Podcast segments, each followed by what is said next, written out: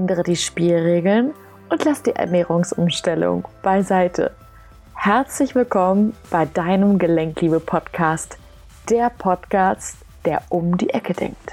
Ist es möglich, mit einer Autoimmunerkrankung leichter noch eine zweite dazu zu bekommen?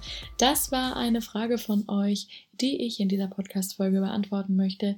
Mein Name ist Verena Fassbender und ich habe mich darauf spezialisiert, die emotionalen Konditionierungen, die hinter Rheuma stehen, aufzulösen. Ganz herzlich willkommen hier bei mir beim Gelenkliebe Podcast. Ich habe hier eine sehr spannende Frage erhalten, die hast du schon am Anfang gehört.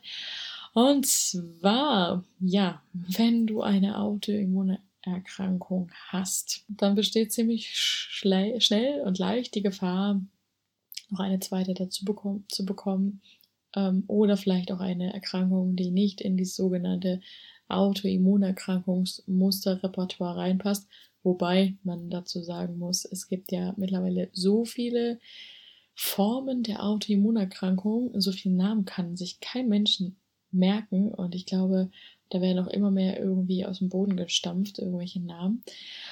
Und ähm, ja, klar, die Tendenz, wenn jemand unter solchen Symptomen leidet, das sind ja einfach Wege, das sind ja Grundwege, emotionale, die einfach sich, je nachdem, wie lange wir schon auf der Welt sind, ähm, oder ob wir vielleicht schon von weiter weg kommen, also schon einmal gelebt haben, dann sind das natürlich einfach Strukturen, die wir emotional mitgenommen haben, die ja sich im Laufe der Zeit einfach immer mehr vertiefen, verzweigen, verstärken und es im ersten Moment natürlich immer das schwächste Glied trifft, was jetzt die seelische Lage der, Situ der Person betrifft.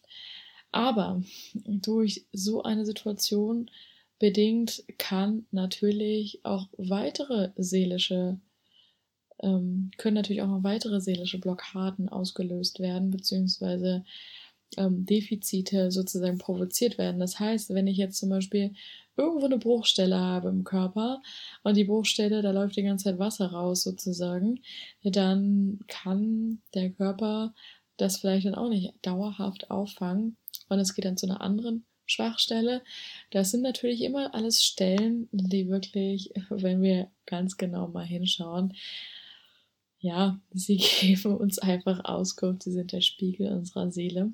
Das Grundprinzip von Autoimmunerkrankungen ist ja die Aggression, ne, die Selbstaggression, aber halt eben auch so dieses Aufmerksamkeit bekommen. Ne? Und in der Regel sind Menschen, die halt eben viel Aufmerksamkeit bedürfen, die einfach gerne im Mittelpunkt stehen, aber das vielleicht nicht schaffen durch ihre eigene Wertigkeit, also durch ihre Individualität ähm, hinzubekommen, die ja sind dann schon eher in der Situation, dass sie sagen, beziehungsweise sie sagen es nicht, aber das Unterbewusstsein provoziert dann natürlich Erkrankungen und ganz viel Pech und ganz viel Unglück und ganz viel Drama im Leben, so dass die Person ja immer irgendwas zu erzählen hat, beziehungsweise auch immer die Möglichkeit hat, bemitleidet zu werden.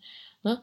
Und auch hier wieder, es sind die Grundstrukturen, das kann man jetzt immer per se nicht so ganz sagen, aber wenn man oder wenn ich mir halt einen Klienten anschaue, wenn wir halt eben die Anamnese machen und die ganzen Dokumente halt eben dazu haben, dann kann ich mal schon ganz gut sehen, okay, hier drückt der Schuh, und da müssen wir hin und da müssen wir als erstes hin, um dieses und jenes emotional halt wieder zu begünstigen, damit der Kreislauf in die Richtung geht, in die wir halt einfach gerne äh, laufen wollen. Ne? Also grundsätzlich würde ich schon sagen, dass die Tendenz sehr groß ist, eine weitere Autoimmunerkrankung zu bekommen, wenn man halt eben schon mal eine hat. Es ist generell einfach eine dauerhafte Belastung, wenn im Körper irgendwas nicht so läuft, wie es eigentlich laufen sollte. Das kostet halt unglaublich viel Energie. Die Energie, die brauchen wir ehrlich gesagt für wirklich wichtige Dinge, wirklich schöne Dinge im Leben. Und das ist wirklich etwas, was ich durch diese ganze Rheuma-Geschichte begriffen habe, dass ich einfach nicht lang fackel, dass ich sage, okay, was ist für mich jetzt hier der Shortcut, dass ich mittlerweile gar nicht mehr groß darüber nachdenke, was kostet irgendwas, sondern dass ich sage, okay, ich sehe mein Leben, wie es jetzt aktuell ist. Ich sehe mein Leben, wie ich es gerne leben möchte oder habe vielleicht eine Ahnung davon, wie ich es leben möchte. Wenn ich vielleicht nicht im Detail weiß, dann weiß ich aber zumindest, wie möchte ich mich fühlen. Und dann schaue ich, wer kann mir an dieser Stelle weiterhelfen.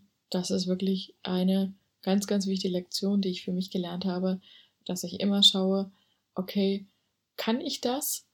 Und wenn ich das kann, kann, muss ich das können, weil können, finde ich, ist immer so ein bisschen, das kann man noch mal untergliedern, ja. Also entweder habe ich richtig, richtig harte Skills da drin, weil ich mich jahrelang mit irgendwas beschäftige und weil es zu meinem tagtäglichen Aufgabenspektrum gehört. Oder heißt es, wenn ich mich ganz doll reinknie, ganz viel Zeit investiere, ganz viel ausprobiere, dann habe ich es dann irgendwann in ein paar Jahren oder ein paar Monaten habe ich es dann irgendwie für mich halbwegs ausgetüftelt, aber vielleicht bin ich immer noch nicht ganz so sicher, wie ich eigentlich gerne wäre auf dem Gebiet.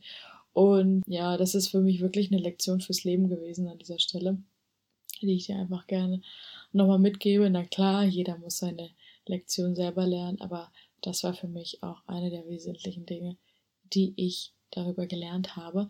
wenn du magst, wenn du dich weiter über das Thema Gelenkliebe austauschen magst, dann lade ich dich ganz herzlich ein, in meine kostenlose Facebook-Gruppe reinzukommen. Nicht vergessen, der erste Dienstag im Dezember um 20 Uhr bin ich auf jeden Fall live.